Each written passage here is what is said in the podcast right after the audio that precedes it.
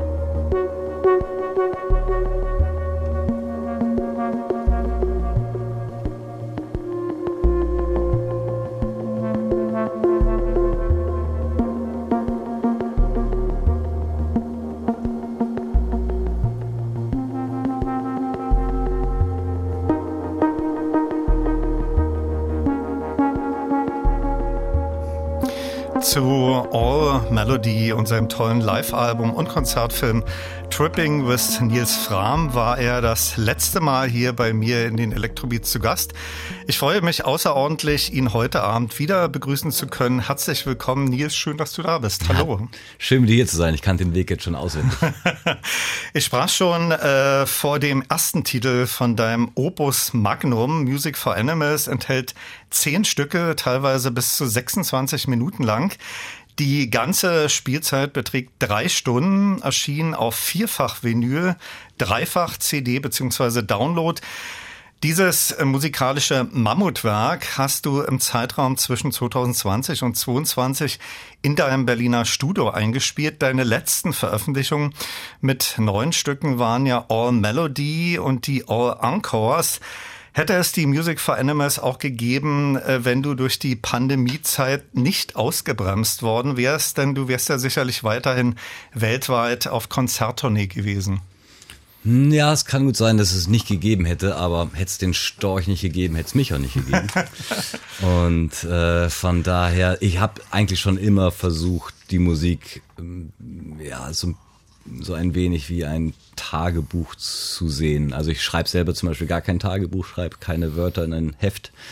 Aber ähm, ich spiele natürlich viel Musik und äh, wenn ich kann täglich und dann kommt man nicht umhin, eigentlich sich auch so ja der Situation anzupassen, die einen umgibt und irgendwie beeinflusst zu sein davon. Die Pandemie hatte natürlich eine, sage ich mal, eine große atmosphärische Wirkung auf uns alle, würde ich sagen. Und mir hat's äh, also ich habe mir eine Musik gewünscht, die zu diesem, sage ich mal, relativ exotischen Zustand passt. Und dann dachte ich, vielleicht brauche ich mal eine Musik, die ein bisschen weiter sich rauswagt in Territorien, die ich oder wir noch nicht so gut kennen und äh, habe dann den Weg gewählt in eine etwas elegischere Richtung, sage ich mal.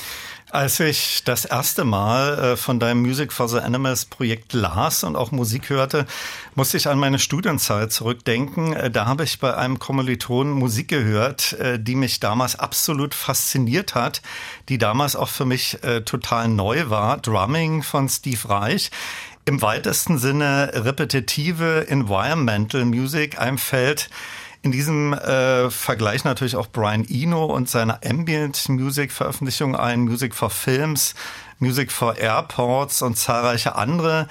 Äh, was schwebte dir für deine Music for Animals vor? Ähm, als du erste Stücke in deinem Studio aufgenommen hast, äh, war dir da schon klar, es geht in die und die Richtung? Mm, gar nicht, was das Album auch für mich äh, zu einem sehr persönlichen macht, weil in der Regel gibt es dann schon so einen Startschuss für ein Studioprojekt auch. So wie man eine Tour plant, plant man quasi auch dann neue Aufnahmen anzugehen oder man bereitet sich innerlich darauf vor, dass jetzt mal wieder die Zeit wäre, was Neues zu schreiben. Äh, Beginn 2020 war das eine andere Situation, weil wir kamen eigentlich gerade von der Welttournee von der letzten Kampagne zurück, von All Melody und wollten tatsächlich alle, das gesamte Team wollte eine Pause machen. Wenn ich wir sage, meine ich halt auch immer meine werten Freunde, Mitarbeiter, ohne die bei mir gar nichts laufen würde. Nicht wundern. Also ich spiele immer noch alleine, aber die, Hast schon die Team Crew, um dich herum. Die ja, Crew ja. ist schon sehr wichtig und wir waren alle quasi ein bisschen bisschen äh, abgespannt, sage ich mal, nach zwei sehr, sehr ähm, wilden Jahren mit über 200 Konzerten und ähm, diese, sage ich mal, selbst gewählte Pause wurde dann ersetzt durch eine von außen aufgedrückte Pause. Am Ende blieb die Pause. und äh, ich hatte da so ein kleines Problem mit, sage ich mal, so, dass jemand sagt, Nils, sitz, jetzt ist mal dein, Geschäft, dein Geschäftsmodell vorbei.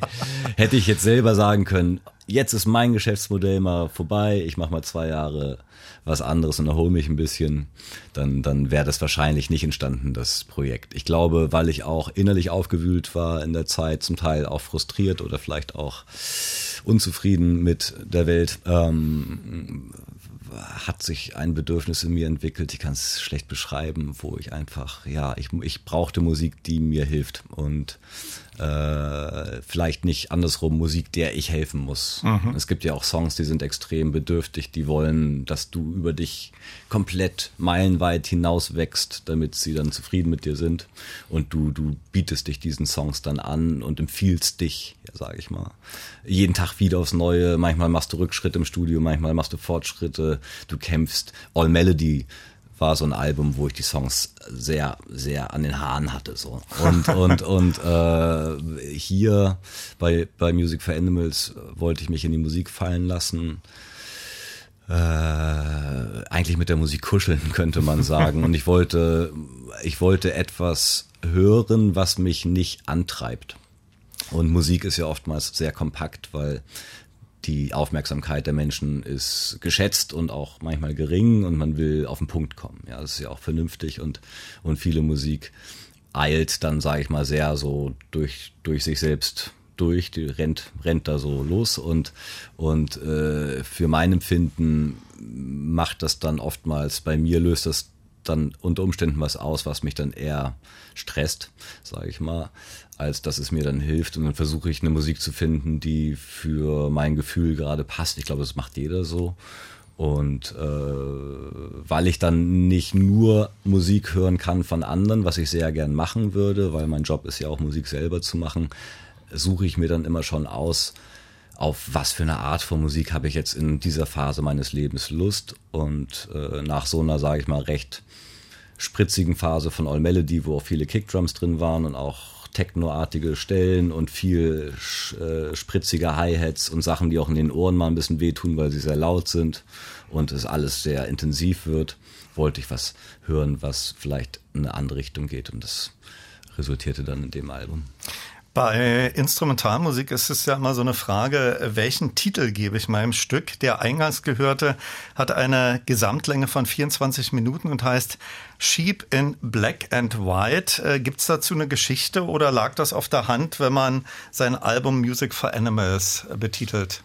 Ja, die Songtitel sind mit ein bisschen Humor zu sehen. Da ähm, sitzt man dann, wenn die Musik fertig ist, irgendwo äh, äh, am Tisch oder draußen auf der Terrasse und überlegt, wie sollen die Songs jetzt eigentlich heißen, weil man kriegt eine Mail aus dem Büro, Nils, wir brauchen Songtitel.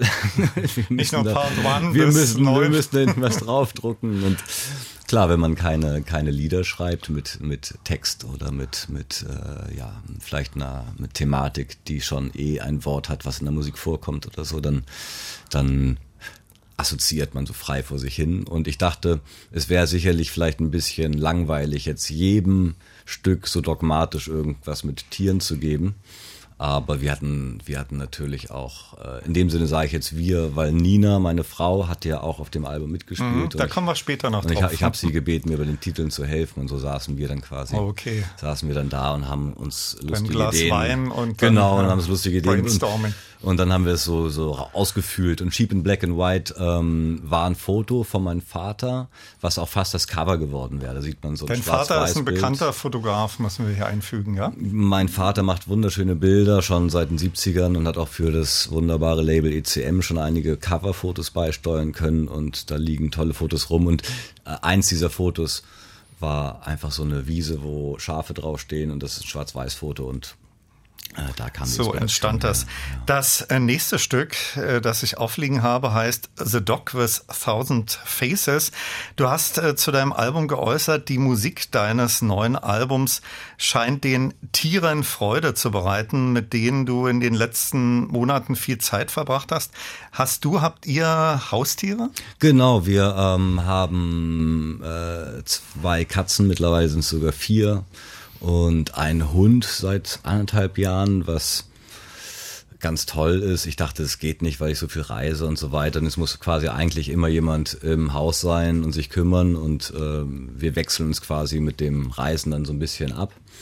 Und äh, in der Pandemiezeit waren das halt unsere eigentlich unser sozialer Kontaktpunkt, ne? Die, die Tiere. Es gab ja nicht viel, viele Menschen, die man treffen konnte. Und äh, so wurden dann die ersten Aufnahmen, die wir gemeinsam machten, auch zu Hause mal gehört. Und dann zu Hause fiel uns auf, dass genau bei der Musik die Tiere nochmal besonders äh, drauf reagiert haben. Ich achte da so sehr drauf, wie der Hund zum Beispiel verschiedene Platten empfindet. Ne? Und es gibt zum Beispiel bei Dub gar kein Problem. Ja, der Hund liegt, wenn ich ganz laut Dub spiel, spiele und es richtig mhm. dröhnt. Also ich drehe dann auch richtig auf, dass es richtig Soundsystem äh, Stärke hat, findet der Hund super, legt sich direkt unter den, unter den Platz, wo die Lautsprecher sind und lässt, badet in Bass. Wenn ich aber so Ornette Coleman anmache oder so, so Free Jazz. Das mag er nicht so. Überhaupt nicht. Ne? Manchmal, manchmal bellt, er, Gesicht, bellt er sogar die Lautsprecher an.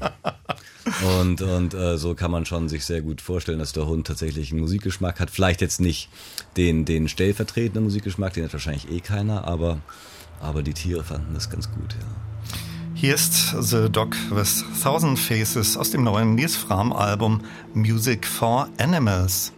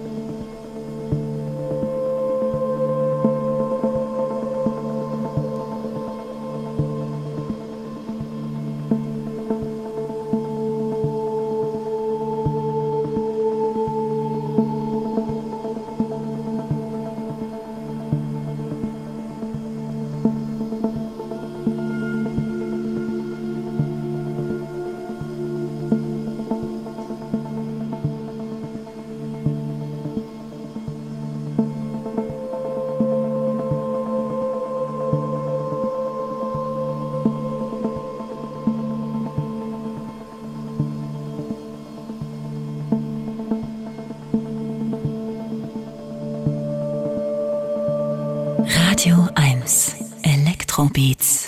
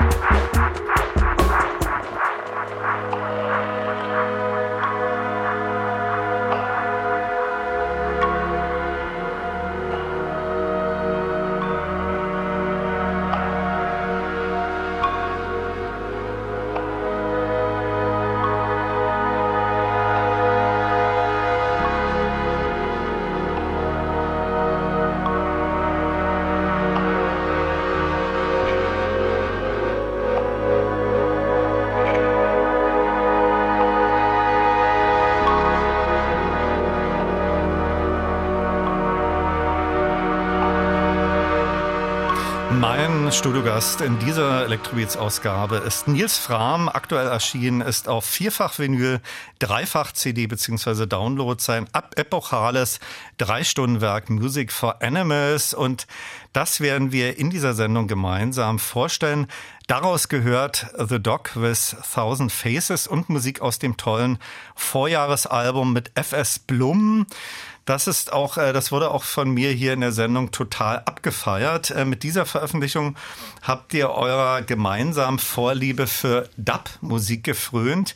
Ihr kennt euch, glaube ich, schon sehr lange. Äh, wie habt ihr diese Stücke eingespielt, gemeinsam im Studio? Wie war da eure Arbeitsweise? Oder hat man sich da so Files hin und her geschickt? Wir waren immer zusammen am Arbeiten bei dem Dub-Projekt und Franks Idee war es eigentlich mal, was mit Dub zu machen, weil wir haben sehr lange schon Musik zusammen gemacht, ohne zu wissen, dass wir beide gerne Dub hören. Das, okay. Das ist irgendwie, haben wir nicht drüber gesprochen. Und dann, als es irgendwann rauskam, ach, du hast das Album, ja, kennst du das? Und dann waren wir nur so ähm, am Album-Tipps austauschen.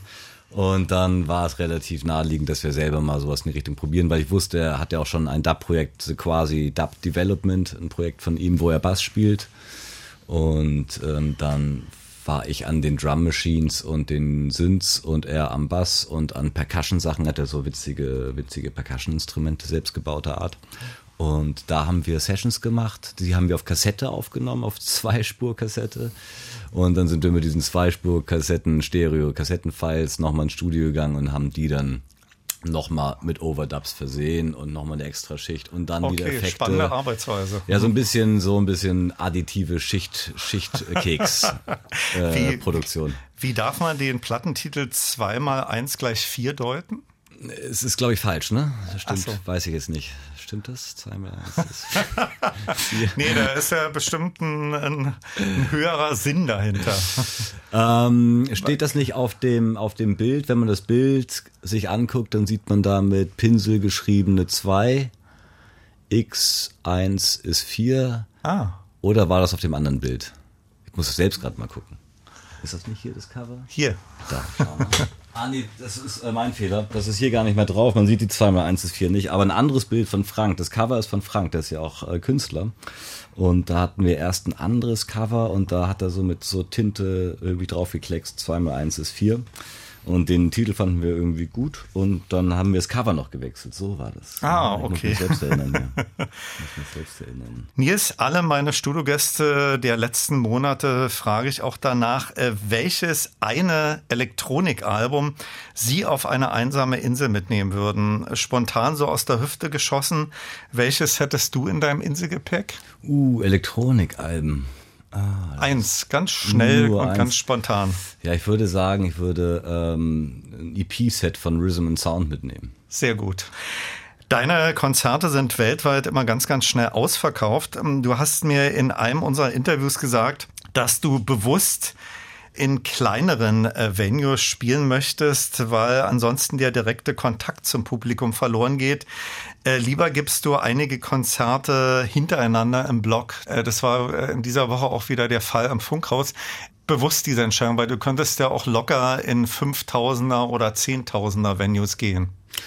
Ja, das würde sicherlich mh, gehen, aber dann müsste ich eine ganz andere Show mh, fahren. Da kann man sich vielleicht mal auf YouTube die Shows von Hans Zimmer angucken zum Beispiel. Die, die machen genau das. Äh, da brauchst du dann eine riesen Lichtshow und eine LED-Wand mit Kamera, wo man dann deine Finger drauf projiziert. Und ich finde, es hat, hat was sehr Unintimes und natürlich kann man dann schneller Strecke machen. Man kann einen Tag in Berlin spielen, einen Tag in London spielen. Aber ich finde auch, Geschwindigkeit ist da nicht alles.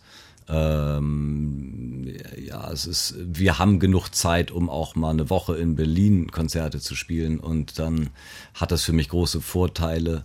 Wenn vielleicht bei dem ersten Abend auch mal was nicht reibungslos funktioniert, ich spiele ja viel live und es ist nicht immer perfekt, dann ist es quasi am nächsten Tag nochmal möglich, daran anzuknüpfen. Und gerade wenn man zwei, drei Tage im selben Raum spielen darf, dann werden die Konzerte in der Regel am zweiten Tag noch runder oder besser, weil man sich ja wie im Proberaum auch ein bisschen an den Ort gewöhnt und sich entspannt und den dann kennenlernt. Am ersten Abend merkt man schon, hier drehe ich mal nicht so laut oder das mache ich mal so. Und äh, diese Effekte finde ich ganz okay. Und äh, klar, es hat einfach einen großen Vorteil, vor weniger Menschen zu spielen. Die fühlen sich dann auch Teil von etwas mehr exklusiverem. Das hat ja auch Björk schon vor vielen Jahren mit ihrer Biofia-Tour mhm. gemacht. Da war mhm. ich auch mal beim Konzert in Reykjavik mit 600 anderen Gästen und Björk mit 600 Leuten zu sehen. Sehr ist ein exklusiv. Erlebnis, was ich ja. nicht vergessen kann. Ein Heimspiel, du hast es gerade schon erwähnt, findet immer im Berliner Funkhaus statt, direkt neben deinem Studio gelegen. Da hatte ich auch schon mehrmals das große Vergnügen, dich live zu erleben. In dieser Woche hast du dort wieder vier ausverkaufte Konzerte gegeben. Äh, war da deine Setliste eher so ein Best-of Nils Fram Programm oder floss da auch Musik aus der Music for the Animals ein? Und wenn ja, welche Stücke? Genau, ich habe äh, eine Mixtur gespielt aus, aus neun Stücken des Albums Music for Animals, die aber auch stark abgewandelt wurden, damit sie für mich live funktionieren, weil eine Schallplatte, was für zu Hause, ist nicht immer eins zu eins übertragbar auf die Bühne und gerade bei diesem doch sehr ruhigen Album äh, war es für mich wichtig, da ein bisschen mehr Dynamik reinzubringen und da habe ich dann äh, die Stücke stark angepasst und äh, es geht vor allem um neue Stücke. Ich spiele auch ein paar Stücke, die noch gar nicht irgendwo okay, existieren. unreleased. Genau. Du warst vor Berlin, das hast du schon erwähnt, auch schon wieder konzertmäßig unterwegs, Australien. Äh, welche Station gab es noch außer Down Under? Ähm, es war jetzt nur Down Under, so eine Art Residency, weil wir mit dem Sydney Opera House und den dort arbeitenden Musikkuratoren auch ein freundschaftliches Verhältnis pflegen, schon lange haben die uns in der Vorproduktion zu dieser Live-Tournee unterstützt und meinten, hört mal zu, bevor ihr jetzt richtig loslegt, kommt doch nochmal zu uns und probiert es einfach mal aus. Okay. Und, ist ja gleich um die Ecke. Ist ja gleich um die Ecke. Und wenn es schief geht, dann, dann, dann äh, sagen wir nichts. dann kannst du hier nochmal frisch anfangen. In unserer letzten Sendung zu Tripping sprachen wir auch über das Equipment, was in Flight Cases mit dir, mit euch auf Reisen geht. Eine Kiste war beziehungsweise ist dir besonders wichtig, die mit der Kaffeemaschine. Genau. Äh, geht's nach Berlin auf weitere Konzertstationen? Äh, genau, nach Berlin machen wir einen Run in Europa, wie man so schön sagt. Äh, da gibt's quasi so Inseln mit Daten. Äh, wir sind eigentlich jetzt nicht so zehn Wochen am Stück unterwegs, sondern machen hier mal eine Woche, da mal zwei Wochen. Und da einfach bitte auf der Homepage gucken, wer wen das interessiert, wo die Konzerte stattfinden. Und rechtzeitig Tickets besorgen, weil die ja, sind immer ganz schnell ausverkauft. Ja, es ist, es ist, ist unterschiedlich und oft schnell weg und ähm, es werden auch unregelmäßig einfach neue Daten dazu angekündigt. Mhm. Ähm, ja. Die nächsten beiden Stücke, die ich aus Music for Animals aufliegen habe, sind Muscle Memory und Stepping Stone. Äh, das ist besonders atmosphärisch und hypnotisch in meinen Ohren. Bevor wir daraus Ausschnitte hören, wieder so eine kurze Einleitung von dir zu Muscle Memory und Stepping Stone. Ja, es sind Stücke, die ähm, wenig, sage ich mal, Rhythmus brauchen oder haben. Und man kann da besonders schön die Glasorgel hören, äh, die neu angeschafft wurde. Genau, hier die, von die Nina werden gespielt. wir in der zweiten Stunde thematisieren, ja, ja. ja genau. Und äh, das äh, ist eigentlich alles. Der Rest äh, wird in der Musik gesagt.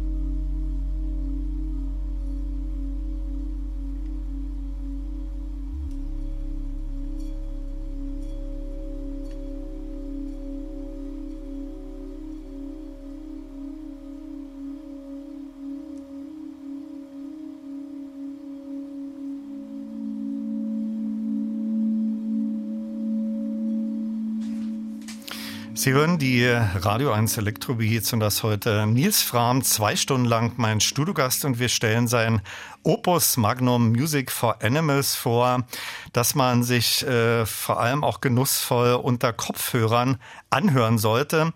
Du als Initiator des Piano Days hast, äh, so war zu lesen, diesmal völlig auf Klavier verzichtet. Äh, was kam alles zum Einsatz? Ich hatte ja schon mal das große Vergnügen, dein Studio zu besichtigen. Das gleicht ja extrem so einem Sinti- und Keyboards-Museum.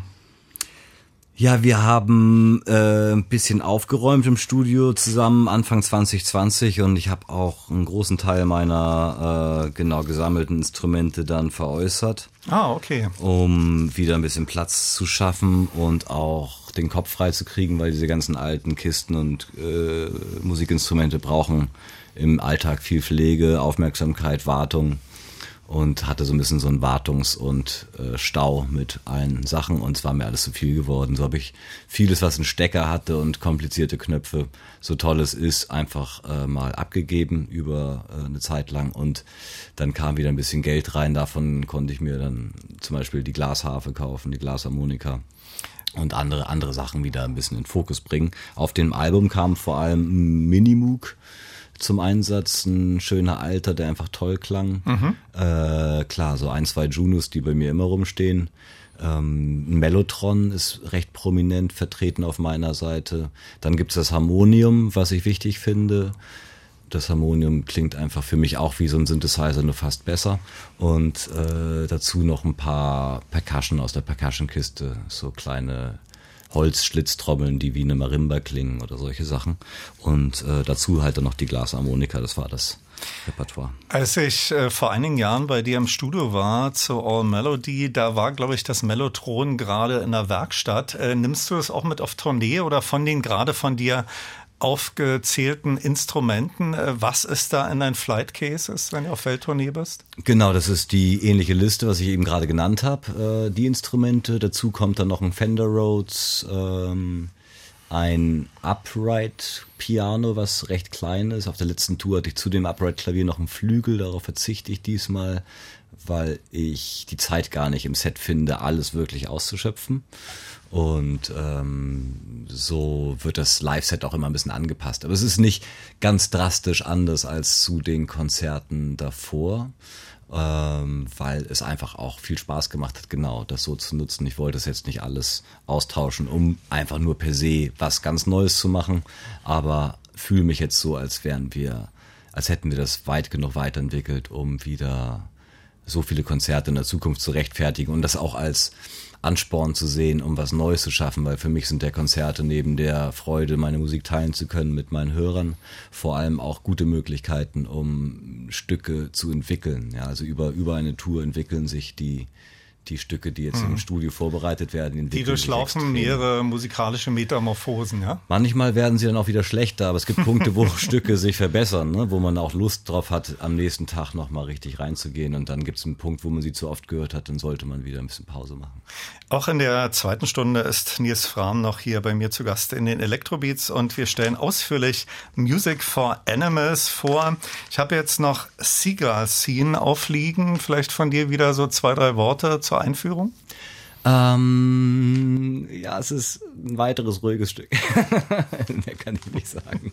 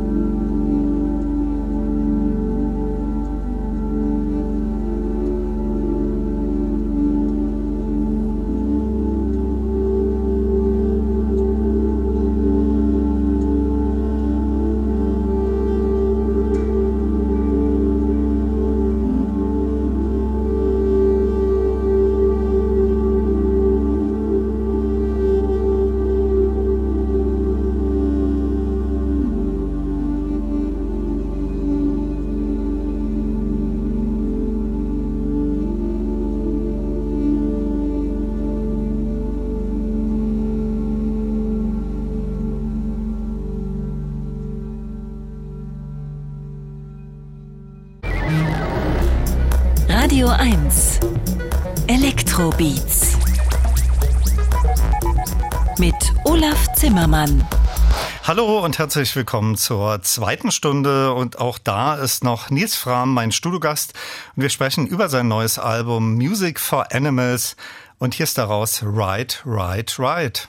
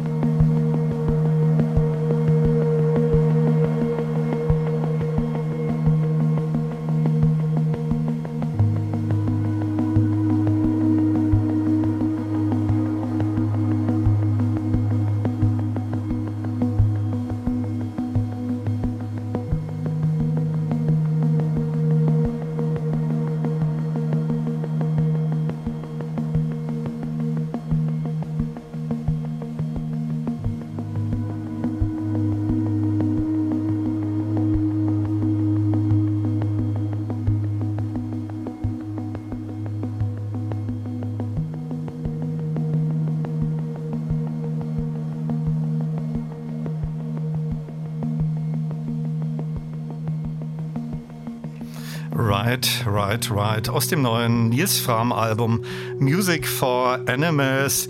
Das war auch im Vorfeld die erste Vorabveröffentlichung dieses Stück. Damit herzlich willkommen zur zweiten Elektrobeat-Stunde.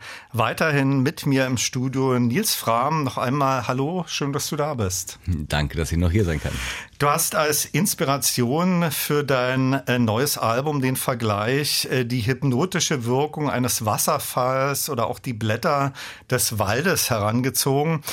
In deinen Konzerten äh, gestaltest du ja dein Set so, dass es so eine dramaturgische Steigerung gibt. Bis auf einige Ausnahmen bleiben die neuen Stücke so in einem äh, Dynamiklevel äh, sicherlich bewusst von dir so kreiert, ja?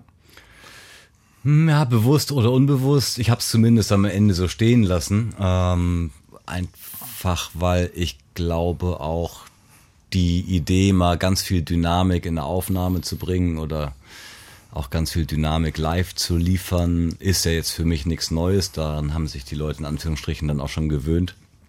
Und so musste ich das jetzt nicht nochmal so ausreiten, das, das äh, Thema.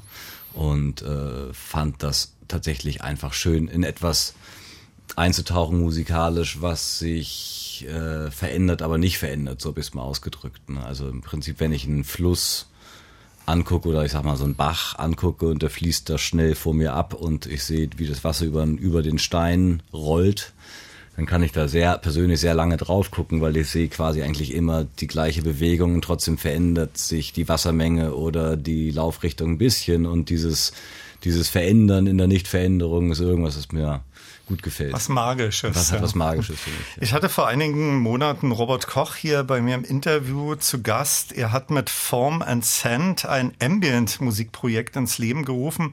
Er meditiert selbst auch seit vielen Jahren und verwendet seine eigene Musik auch für seine Meditationsübung. Äh, Meditation, ist das so ein Thema für dich? Und welche Empfehlungen hast du für die Hörerinnen und Hörer, wie sie deine neue Musik genießen sollten? Zur konzentrativen Entspannung, zur Entschleunigung? Oder macht man sich da, wenn man die Musik kreiert, wenig Gedanken darüber? Hm, ja, ich finde, das äh, hat so was Lehrerhaftes, wenn man den Leuten jetzt irgendwas empfiehlt, was man für Gebrauchsanweisung. sich... Ja, so eine Gebrauchsanweisung. Ich glaube, dass wir alle in der Lage sind, für uns selber da Entscheidungen zu treffen oder, oder eine, eine, eine Dinge zu entdecken.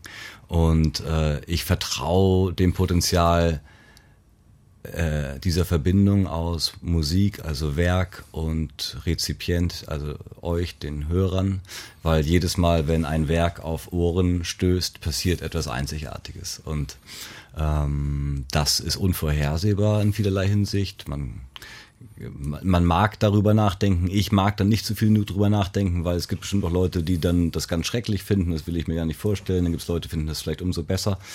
Ich sag mal, das entscheidet, entscheidet sich dann im, im, im, im Leben da draußen, im Alltag. Und meine, also wie ich die Musik höre, ist so auf eine Art und Weise, gehe ich quasi mit meiner Aufmerksamkeit rein und raus. Äh, manchmal habe ich dann zehn Minuten verpasst, weil das plätscherte in Anführungsstrichen so im Hintergrund und dann äh, kommt ein Klang, der mich, äh, der mich interessiert, dann höre ich da hin und merke in dem Moment, ach, schade, ich habe ja den Teil davor gar nicht gehört und vielleicht beim nächsten Durchlauf höre ich Skippst den du zurück an. oder, oder nee, es die, gibt, die, die nee, Nadel kommt. Ich, ich, es, gibt, es, es gibt eben dann nicht, weil ich, ich will eigentlich, dass das Teil immer so gelassen wird. Also wenn, wenn man das Ding einfach durchlaufen lässt äh, und dann mal hinhört und wieder nicht hinhört, dann hat man, glaube ich, doch recht lange was von dem Album. Äh, ich kenne mich immer noch nicht mit jedem Takt aus. Also mhm. es ist, obwohl ich es so oft gehört habe, mhm. ist es dann doch einfach eine, eine große Menge an Noten und Wiederholungen und es ist eine Atmosphäre, die es kreiert und ich dachte auch, wie ist, wie ist es eigentlich bei der bildenden Kunst?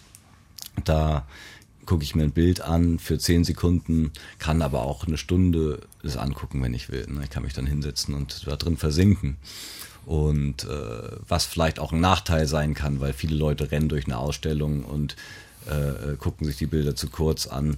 Der Musiker kann ja über die Zeitachse des Werks kann er quasi die Länge der Aufmerksamkeit bestimmen.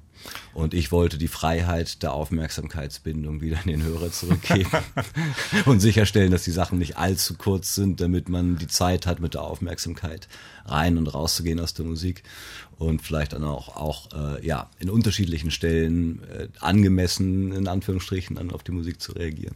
Während die Musik gerade lief, unterhielten wir uns über Soundtracks. Du hast ja den Score oder den Soundtrack zu dem äh, grandiosen Film Victoria äh, gespielt.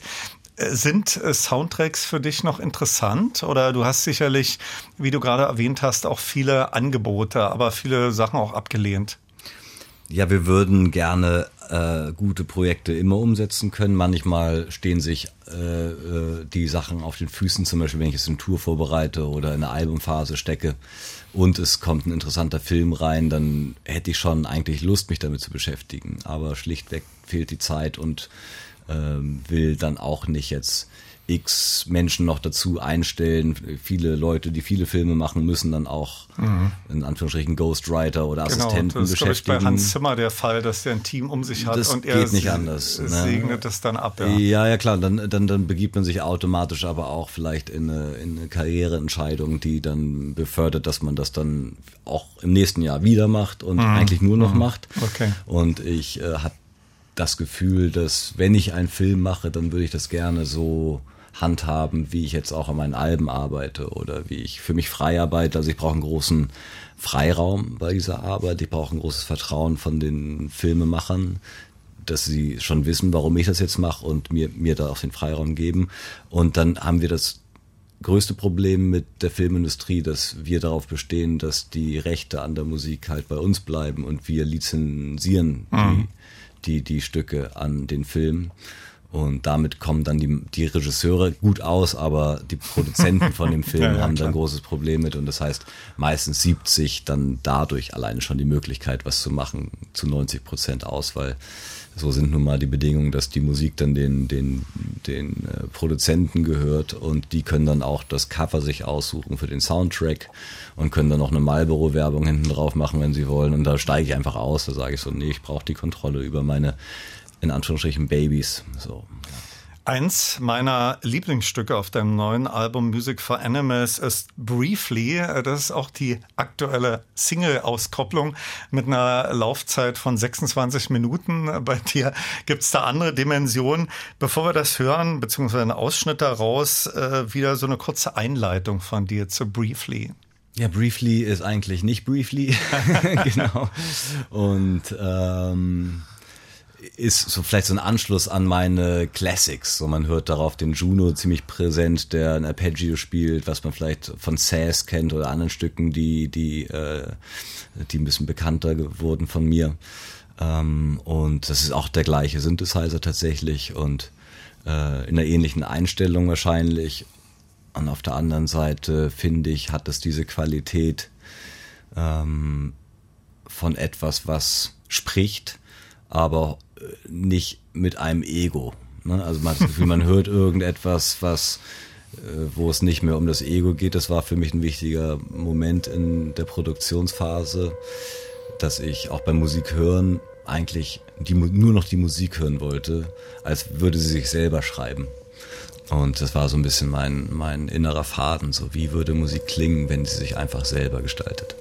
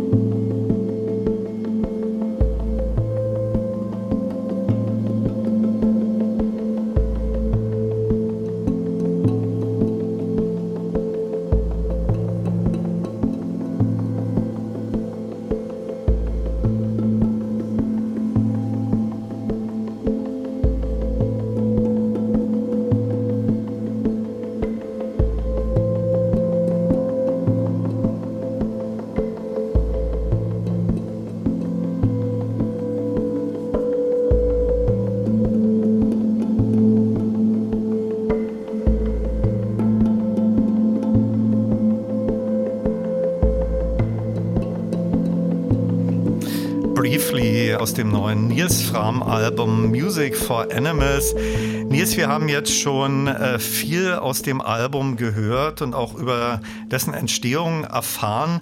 Warum hast du äh, Music for Animals gewählt? Eher so ein augenzwinkernder Plattentitel und waren da auch andere Titel im Rennen?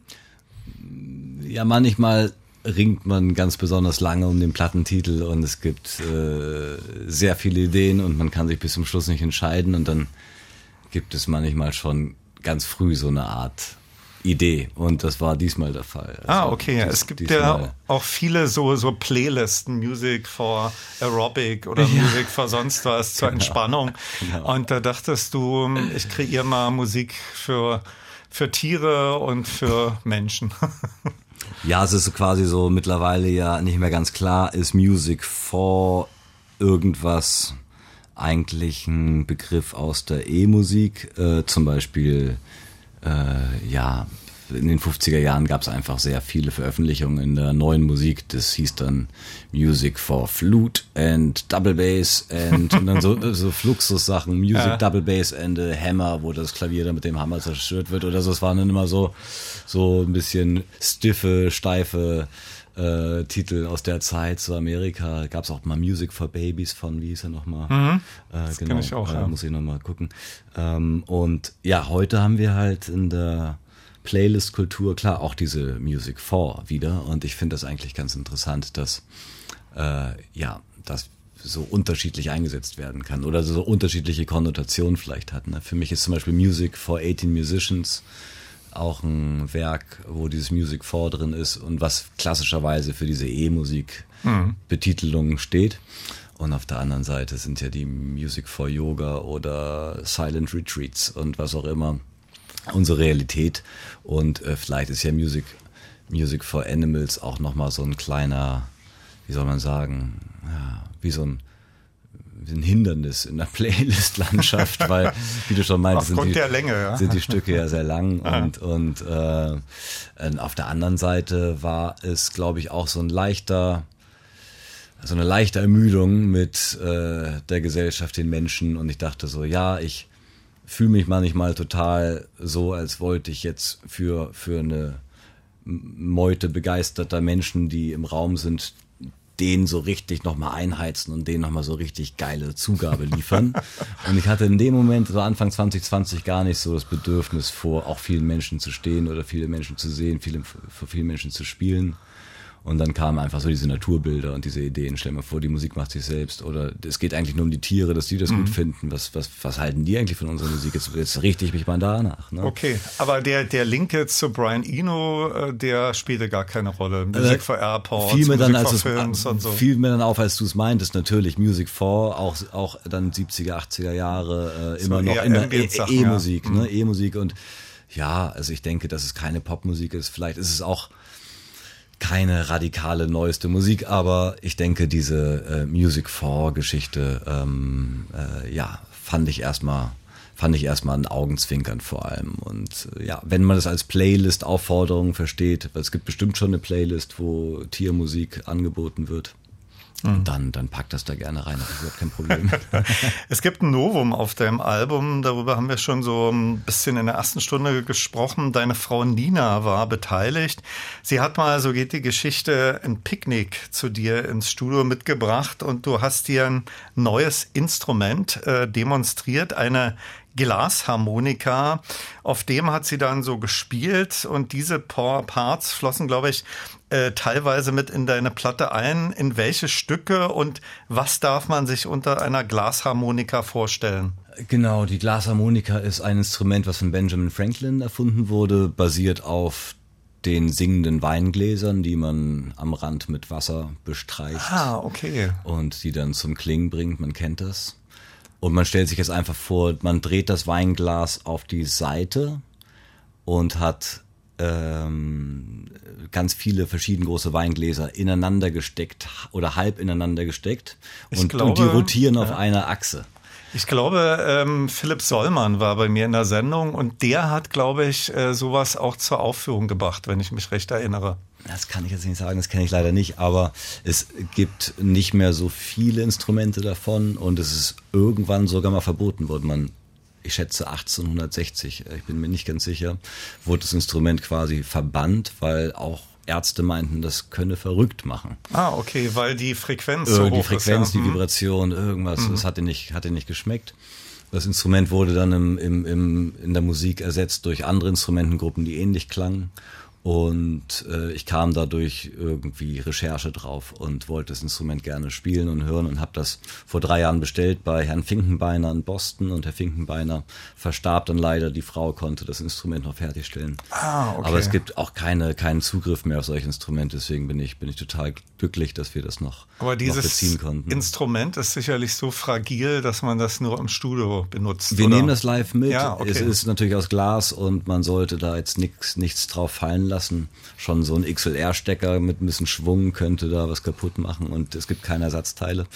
Und das Glas herzustellen ist nicht so einfach, weil früher hatte man Bleiglas und das ist halt auch giftig und kannst du heute nicht mehr machen. Und äh, aber ohne diesen Bleizusatz klingt das nicht so schön. Und dieser Finkenbeiner war ein richtiger Glas-Freak, der auch für mhm. IBM damals in den 80ern irgendwelche Sachen gemacht hatte. Und dieses Instrument klingt auch ohne Blei besonders toll und ist auf jedem Stück vertreten. Meine äh, Frau Nina hat keine musikalische Vorkenntnis und war aber auch neugierig auf das Instrument. Sie wusste natürlich, worum es geht. Das Instrument kam, kam an, es stand im Studio. Sie kam mit einer Flasche Wein und einem kleinen Picknick an und ich hatte das vorbereitet und meinte, spiel doch mal was. Und habe ihr kurz ungefähr einen Tipp gegeben, wie. Und dann bin ich in den Regieraum gegangen, habe auf Aufnahme gedrückt und sie spielte 15 Minuten es klang total toll. Sie war selber wirklich gerührt, auch von dieser Erfahrung, ich auch, und habe dann, dann ein paar Tage später daraus ein kleines Lied zusammengeschnitten und meinte, guck mal hier, dein erster Song. Und dann haben wir so gelacht und waren aber auf der anderen Seite auch wirklich baff, dass es so toll klang. Und äh, dann entstand daraus eine regelmäßigere Zusammenarbeit, was ja auch passte, weil in der Zeit alleine im großen Studio zu sitzen, auch dann auf Dauer müdend war und äh, es war schön, dass ich Gesellschaft hatte von ihr und auch, dass wir dann zusammen jammen konnten, weil mhm. genau, ich, ich, äh, was auch immer jammen ist, ich mache das nicht mehr so viel, ich mache halt meine Arbeit, mhm. aber äh, einfach mit Menschen, egal woher sie kommen, auf der Straße, egal wie, wann, wo mal Musik zusammen zu machen, ist eigentlich eine super Sache. Ne? Und vergisst man dann oft, wenn man es lange nicht gemacht hat und da fiel es mir wieder auf, wie wichtig das ist mit egal wem einfach zu kommunizieren über das Instrument. Und mit meiner Frau das zu machen, war natürlich auch eine besonders, hatte eine besondere Privatheit und hat ihr Leben wirklich auch ein bisschen auf den Kopf gestellt, weil sie plötzlich merkte, ach, ich kann mich jetzt auch als Musikerin sehen und das ist wirklich toll zu erleben, wenn Menschen Zugang zur Musik entwickeln und wie positiv das das Leben beeinflussen kann, wenn man sich daran traut. Also nochmal ein Hinweis bitte, fangt an, Musik zu machen. Nils, wir haben schon äh, All Melody, Tripping with Nils Fram und dein Album mit FS Blum erwähnt.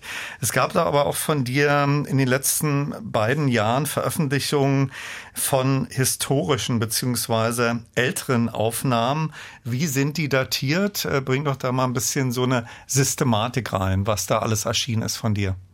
Jetzt darf ich keinen Fehler machen. Ähm, aus dem Kopf Graz gab es, glaube ich. Genau, also es kam ja All Encores raus nach der Music for End, äh, nach, nach der äh, All Melody und dann kam Empty.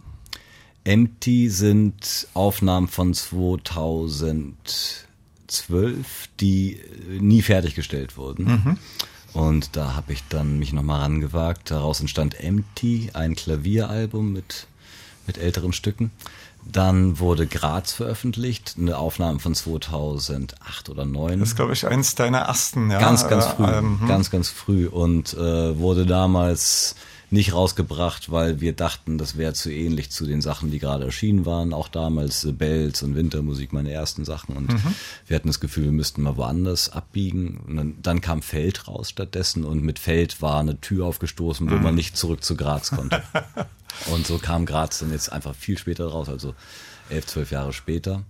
Und das lag auch besonders Robert von Erase Tapes am Herzen, weil er hat das damals eigentlich abgelehnt und ich glaube irgendwann auch mit der Zeit verstanden, dass das eigentlich nicht ging. Das ist ja, ein Album, was schon ein wichtiges Album, aber ja. Und so, da ist zum Beispiel Hammers, Hammers drauf, ein Stück, was was die Leute live gern hören. Die erste Version von Hammers, da habe ich es eigentlich geschrieben an dem in dem Moment und klar, das war jetzt so ein bisschen Memory Lane. Und dann, was ich sehr schön fand, die Arbeit an dem Doppelklavieralbum New Friends, Old Friends Ah ja, stimmt.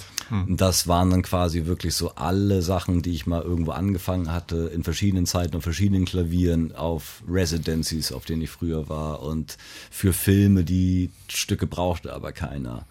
Und es waren wirklich so lose, lose, viele lose Teile und ich habe versucht, das wie so ein Puzzle zu sehen und daraus eine, eine Kuration zu machen, die, die den Stücken hilft, sich gegenseitig zu stützen, ne, damit sie nicht sowieso einzelne kleine Stängelchen im Wind stehen. Sind die Archive jetzt leergeräumt oder lagert da noch ganz viel? Und da kommt das Gute, zehnfach, zehnfach Vinyl von Nils. Also. Gute Frage. Ich könnte es so ein bisschen wie FX Twin antworten und sagen, na klar, ich habe noch 8000 Tracks da liegen, aber die sind leider zu gut. Die kann ich nicht rausbringen, weil sonst macht mir das jeder Von Eigenbedarf. die nächsten beiden Stücke, die ich auf Music for Animals aufliegen habe, sind World of Squares und Lemon Day. Äh, Lemon Day könnte ich mir durchaus vorstellen, dass es da bei der Titelgebung einen Link gibt, vielleicht zu Mallorca oder zu, ja? Nee, zum Piano Day, also nach dem Piano Day machen wir jetzt bald den International Lemon Day. Nee, Quatsch. Also es gibt keinen Lemon Day in der Zukunft, aber der Lemon Day ist der Tag, vielleicht kennt man das, wenn man, wenn man was trinkt und man hat ein bisschen zu viel getrunken und hat vielleicht den Tag davor auch schon ein bisschen zu viel getrunken ah, okay. und wacht so auf und denkt sich so, ey, heute ist Lemon Day, ich muss einfach ein bisschen Zitrone in Glas tun. Ah, okay. Dicker und mal, mal ein bisschen so, ne, okay. Lemon Day. Und eigentlich auch den ganzen Tag nichts anderes trinken. Okay. Ist der, ist, der, ist der Titel unter diesem Einfluss entstanden? Nee. Das, äh, das, das weiß ich auch nicht mehr genau. Es könnte sein, weil wir haben auch tatsächlich nicht immer nur ganz nüchtern eingespielt. Also es wurde auch mal eine Flasche Wein getrunken und dann erst Musik gemacht. Aber ob das zu dem schlimmen Kater geführt hat, das glaube ich nicht. Und World of Squares gibt's da oder ist das, ähm, muss das Kind einen Namen haben? Ja, World of Squares, das Stück erinnert mich so an eine eckige Synthesizer-Bewegung. Das ist keine runde Schlange, sondern das ist eher so eine, weiß ich nicht, so eine Welt aus Ecken. Okay. Und die kennen wir sehr gut, wenn wir in die Stadt fahren. Also guckt mal, achtet mal auf Kästen. Na, ihr seht überall Kästen. Und äh, ja, für mich ist das eigentlich so, wenn man es Music for Animals sich vorstellt, dann ja, ich gucke dann immer doch lieber, lieber in den Baum oder auf den Wasserfall, den ich zitiert habe, als äh, auf ganz viele Squares. Und ich finde, dieses Stück hat die Kraft, die harten Ecken der Kanten abzuschleifen, hoffentlich. Innerlich zumindest.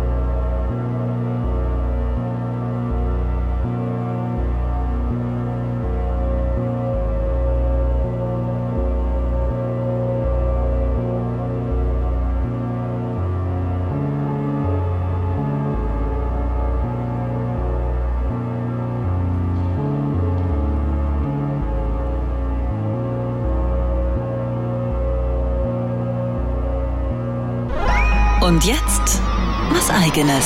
Guten Tag, hier spricht Paul Kalkbrenner und Sie hören Radio 1 Elektrobeats. Hallo, hier ist Ellen Ellen. Hello, I'm Martin Gore. Hallo, hier spricht Ralf Hütter von Kraftwerk. Hi, this is Moby. Wir sind Mozelektor. Hi, this is Jean-Michel Jarre. Hallo, hier ist Nils Fram. Hallo, mein Name ist Delia de Friends. Hallo, hier ist Boris Blank und Dieter Meier. Elektrobeats, die Sendung für elektronische Musik. Als Podcast auch auf radio1.de und in der ARD Audiothek. Und natürlich nur für Erwachsene.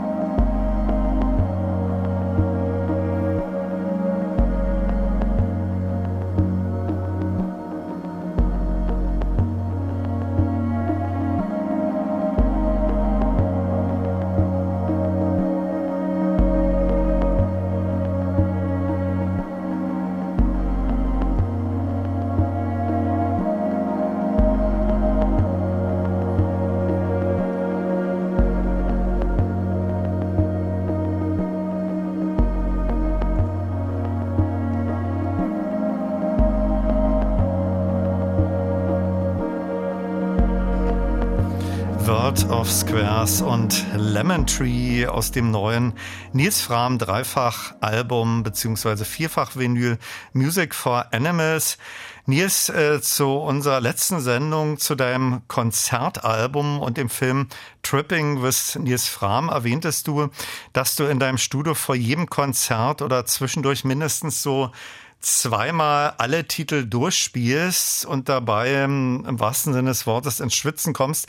Äh, wie war das bei der Entstehung des neuen Albums? Das sind ja mitunter sehr lange Stücke. Gab es da auch welche, die du so in einem äh, Flow durchgespielt hast oder sind die schon in vielen, vielen Sessions entstanden, editiert mittels vieler Spuren? Mm, ja, eher, eher das Erstere. Also die Arbeitsweise ist bei mir mittlerweile fast immer gleich. Ich äh, bereite was im Aufnahmeraum vor, gewisse Instrumente oder gewisse Effekte, mache mir einen Sound auf den Kopfhörer, der mir gefällt und dann nehme ich eigentlich nur auf und so war das jetzt auch äh, äh, bei dem Projekt.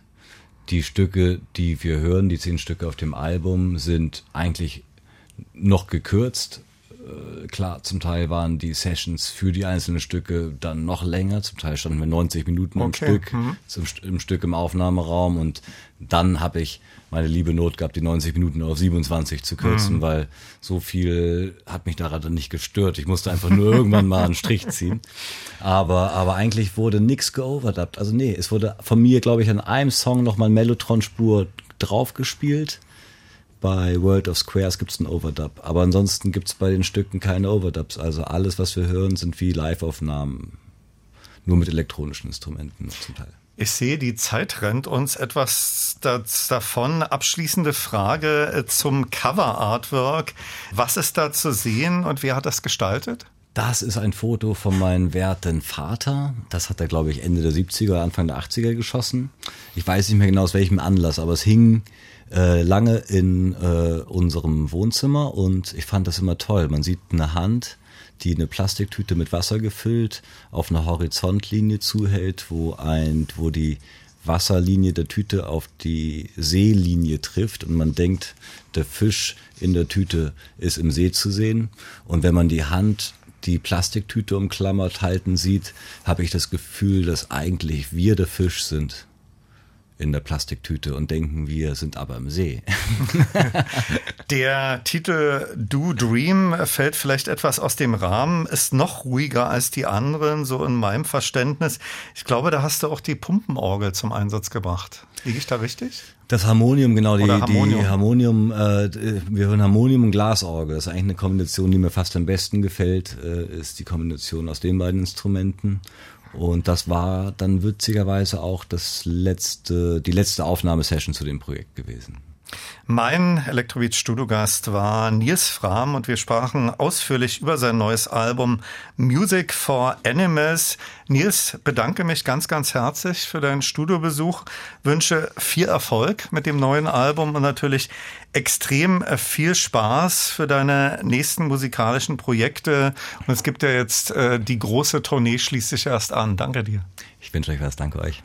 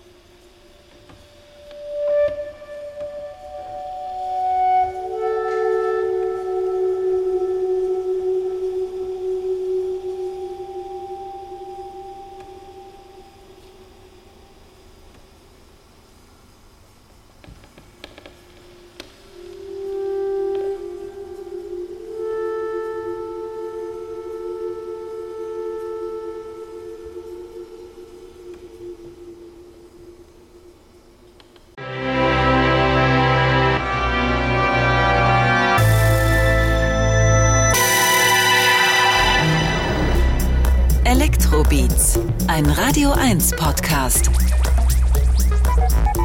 Mit Olaf Zimmermann.